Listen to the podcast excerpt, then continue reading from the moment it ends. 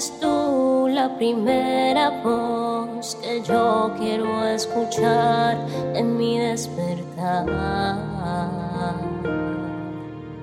Mi primera cita tú.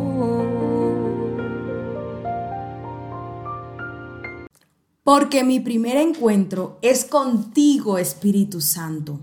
Adoremos a Dios en esta mañana por su misericordia, por su bondad, por su paciencia, por su amor inagotable con cada uno de nosotros. Mi nombre es Isabela Sierra Robles y te doy la bienvenida a un nuevo tiempo devocional con el Señor.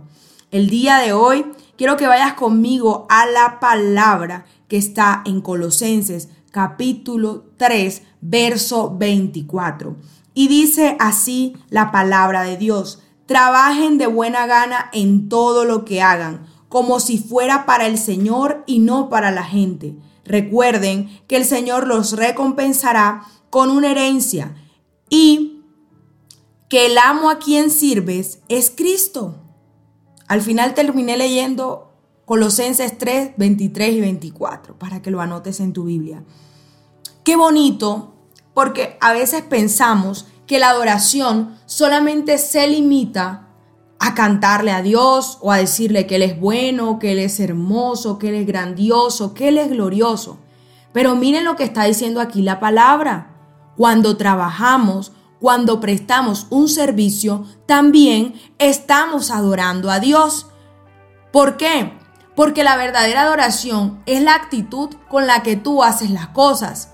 Ahí bien lo dice, trabajen de buena gana, no como si lo hicieran para la gente, háganlo como si fuera para Cristo, porque finalmente a Cristo es a quien le sirves. No importa la empresa donde estés, no importa si tu jefe no es buena persona, no importa si tus compañeros de pronto han sido injustos contigo, lo importante es que tu jefe es Dios, es que tu amo es Dios y es que debes hacer las cosas como si sirvieras a Dios directamente y no a las personas. Eso es adorar, eso es agradecerle a Dios porque tenemos el privilegio quizás de tener un trabajo y aunque a veces pasamos por situaciones muy injustas en el ambiente laboral, siempre debemos dejar una buena imagen de Cristo y hasta el final, hasta el día que estés en ese trabajo, hacer las cosas de buena gana, tener una sonrisa, hacer las cosas bien, porque directamente le servimos a Dios. Dios desde la creación nos ha dado trabajo para hacer. Y si pudiéramos considerar nuestro trabajo como un acto de adoración o un servicio a Dios, esa actitud nos quitaría aburrimiento, pesadez, pereza que a veces produce el trabajo. Podríamos trabajar sin quejas, sin resentimiento, si consideráramos nuestros conflictos laborales como un costo de servir, de servir a Dios.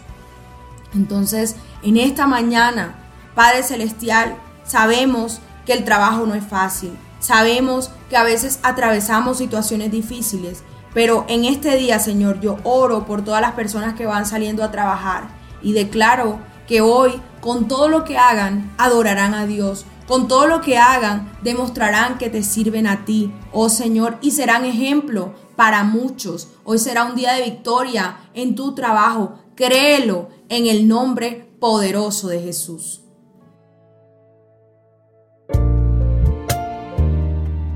Al compartir este audio, la palabra de Dios tocará más y más corazones. Recuerda seguirnos en nuestro canal de YouTube, Hablemos de lo cotidiano, en Instagram y Facebook como Isabela Sierra Robles. Dios te bendiga.